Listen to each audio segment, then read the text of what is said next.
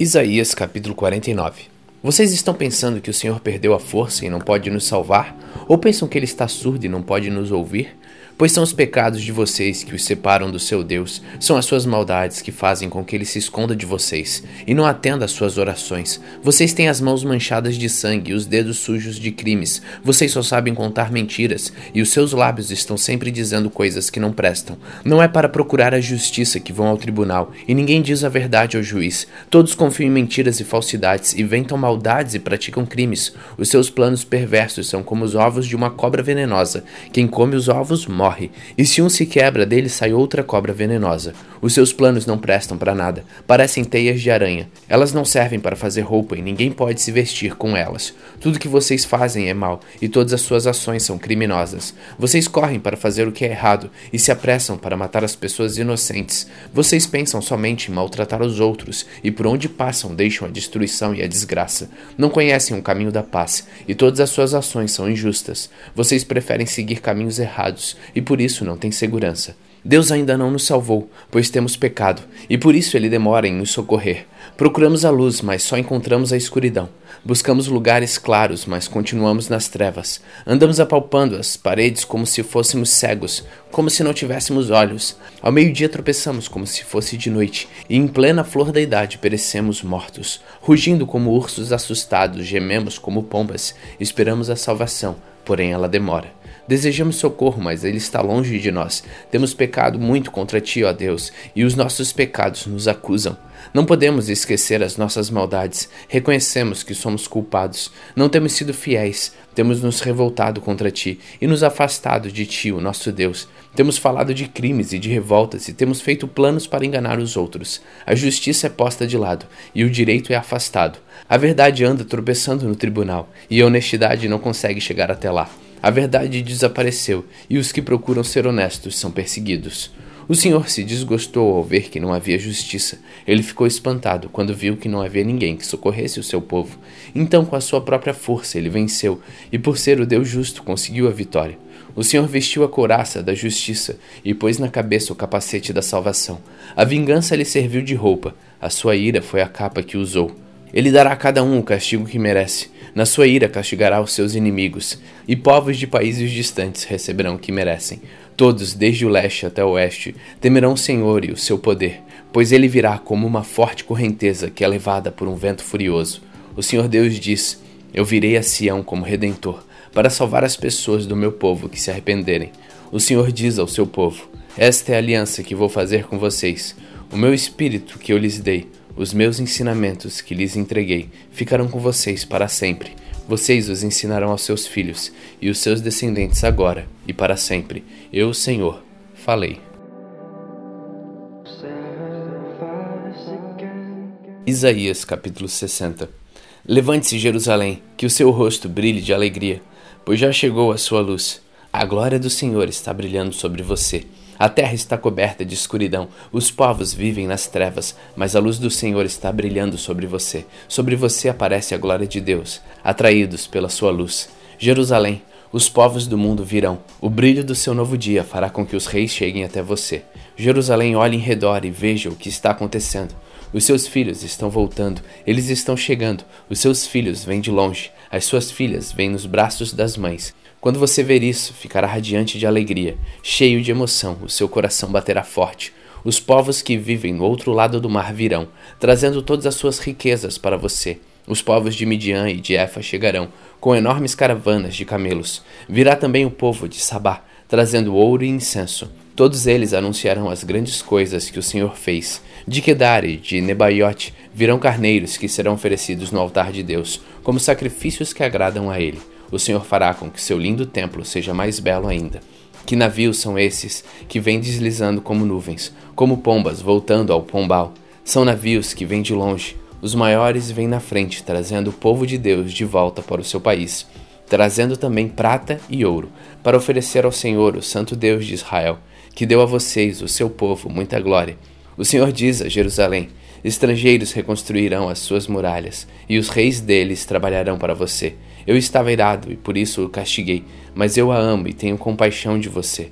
Os seus portões ficarão sempre abertos, não serão fechados nem de dia nem de noite, para que as nações guiadas pelos seus reis tragam as suas riquezas para você. As nações que não servirem serão destruídas, elas serão completamente arrasadas. Ciprestes, pinheiro e zimbro, que são as melhores madeiras do Líbano, serão trazidos para você, a fim de tornarem ainda mais belo o meu templo. O estrato onde descansam os meus pés. Também virão os filhos dos reis que a exploraram e maltrataram e se ajoelharão em frente de você. Todos os que a desprezaram virão até você e encostarão o rosto no chão. Você será chamada de Cidade do Senhor, a Sião do Santo Deus de Israel. Nunca mais você será odiada, nunca mais será uma cidade abandonada sem moradores. Eu farei com que você seja bela e poderosa, com que seja para sempre uma cidade alegre. Nações e reis estrangeiros cuidarão de você, como a mãe que dá de mamar o seu filho. Então você ficará sabendo que eu, o Senhor, sou o seu Salvador, que eu, o poderoso Deus de Israel, sou o seu Redentor. Em vez de bronze, eu trarei ouro para você, e prata em vez de ferro. Trarei bronze e ferro em vez de madeira e pedras. Farei com que a paz seja o seu rei, e com que a justiça a governe. Nunca mais haverá violência na sua terra. O seu país não será destruído e arrasado novamente. Você chamará suas muralhas de salvação e os seus portões de louvor a Deus. Nunca mais o sol iluminará de dia, nem a lua de noite, pois eu, o Senhor, serei para sempre a sua luz, e a minha glória brilhará sobre você. Eu serei o seu sol e a sua lua, um sol que nunca se põe, uma lua que não para de brilhar. A minha luz brilhará sobre você para sempre, e os seus dias de luto chegarão ao fim. O seu povo fará o que é direito, e para sempre será o dono da terra prometida. Eles são a planta que eu plantei, com as minhas próprias mãos eu fiz, para que eles mostrassem toda a minha grandeza. Este punhado de gente será um povo numeroso. Esta nação tão pequena será mais poderosa de todas. Eu sou o Senhor, e logo no tempo certo farei com que isso aconteça.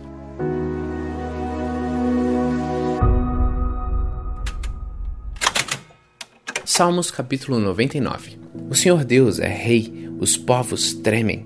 Ele está sentado no seu trono que fica sobre os querubins.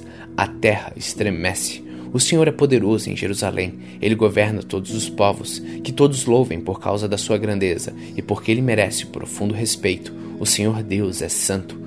Ó poderoso Rei, tu amas a justiça, tu a trouxestes ao povo de Israel, fazendo com que houvesse julgamentos justos e honestos. Louvem ao Senhor nosso Deus e se ajoelhem diante do seu trono. O Senhor Deus é santo. Moisés e Arão foram sacerdotes de Deus, e Samuel orava a ele. Eles clamavam a Deus, o Senhor, e ele respondia. Da coluna de nuvem, ele falava aos israelitas. Eles obedeciam às leis e aos mandamentos que ele lhes tinha dado. Ó Senhor nosso Deus, tu responde o teu povo. Tu mostrastes que é Deus que perdoa, mas também que castiga as pessoas pelos seus pecados. Louvem o Senhor nosso Deus e o adorem no seu Monte Santo, pois o Senhor nosso Deus é santo.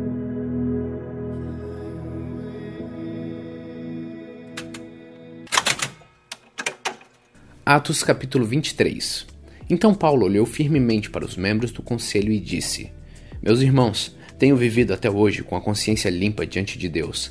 Mas Ananias, o grande sacerdote, mandou que os homens que estavam perto de Paulo dessem um tapa na boca dele. Aí Paulo disse a Ananias: Hipócrita, Deus o castigará por isto. Você está sentado aí para me julgar de acordo com a lei, não é? Então como é que mandou bater em mim? Isso é contra a lei.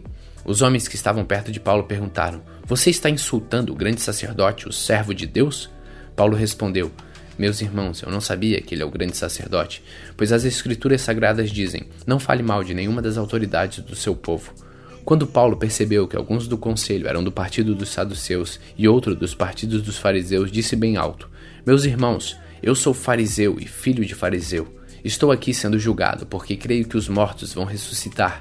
Assim que ele disse isso, os fariseus e os saduceus começaram a discutir e o conselho se dividiu. É que os saduceus não creem que os mortos vão ressuscitar, nem que existem anjos ou espíritos, mas os fariseus creem nessas coisas. E assim, a gritaria aumentou ainda mais. Então, alguns mestres da lei que pertenciam ao partido dos fariseus se levantaram e protestaram. Eles disseram: Não vemos nenhum mal neste homem. Pode ser mesmo que um anjo ou um espírito tenha falado com ele. A briga chegou a tal ponto que o comandante ficou com medo de que Paulo fosse despedaçado por eles. Por isso, mandou os guardas descerem para tirar Paulo do meio deles e o levar de volta para a fortaleza. Na noite seguinte, o Senhor Jesus apareceu a Paulo e disse: Tenha coragem, Paulo. Você falou a meu respeito aqui em Jerusalém, e vai falar também em Roma. Na manhã seguinte, alguns judeus se ajuntaram e juraram que não iam comer nem beber nada enquanto não matassem Paulo. Os homens que combinaram fazer isso eram mais de 40. Eles foram falar com o chefe dos sacerdotes e com os líderes do povo e disseram: Nós fizemos o seguinte juramento: que Deus nos amaldiçoe se comermos ou bebermos qualquer coisa enquanto não matarmos Paulo. Agora vocês e o conselho superior mandem pedir ao comandante que traga Paulo aqui. Digam que estão querendo examinar melhor o caso dele. Então, antes que ele chegue, nós estaremos prontos para matá-lo. Mas o filho da irmã de Paulo ficou sabendo do plano. Ele entrou na fortaleza e contou tudo a Paulo.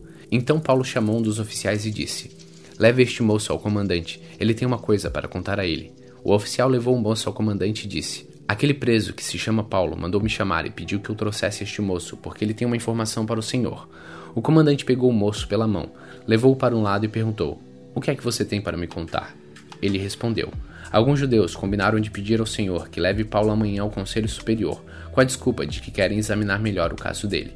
Mas não acredite nisso pois mais de 40 deles vão ficar escondidos esperando Paulo para o matar. Todos eles fizeram este juramento: que Deus nos amaldiçoe se comermos ou bebermos qualquer coisa antes de termos matado Paulo. Eles estão prontos para cumprir o juramento e esperam apenas saber o que o Senhor vai resolver. Então o comandante respondeu: Não diga a ninguém que você me contou isso, e mandou que o moço fosse embora. Então o comandante chamou dois oficiais e disse: Arranjem 200 soldados e mais 70 cavaleiros e 200 lanceiros para ir até a cidade de Cesareia. Estejam prontos para sair daqui às 9 horas da noite. Preparem também cavalos para Paulo montar e o levem com toda segurança para o governador Félix. Depois, o comandante escreveu uma carta que dizia o seguinte: Excelentíssimo governador Félix, saudações. Alguns judeus agarraram este homem e quase o mataram. Quando soube que ele era cidadão romano, eu fui com os meus soldados e não deixei que ele fosse morto. Eu queria saber por que eu estava acusando, e por isso resolvi levá-lo diante do Conselho Superior dos Judeus. Então descobri que ele não tinha feito nada para merecer a prisão ou a morte. A acusação contra ele era a respeito da própria lei deles. Quando fui informado que havia um plano para matá-lo, resolvi mandá-lo ao Senhor, e disse para aqueles judeus que fizessem acusações na sua presença. Saúde, Cláudio Lísias. Então os soldados cumpriram as ordens, pegaram Paulo e o levaram durante a noite até a cidade de Antipatride, no dia seguinte, os soldados voltaram para a fortaleza, deixando que os cavaleiros continuassem a viagem com Paulo. Eles o levaram para a cidade de Cesareia, deram a carta ao governador e lhe entregaram Paulo. O governador leu a carta e perguntou a Paulo de onde ele era. Quando soube que era da região da Sicília, disse: Quando seus acusadores chegarem, eu ouvirei o que você tem para dizer. E em seguida mandou que ele ficasse preso no palácio do governador.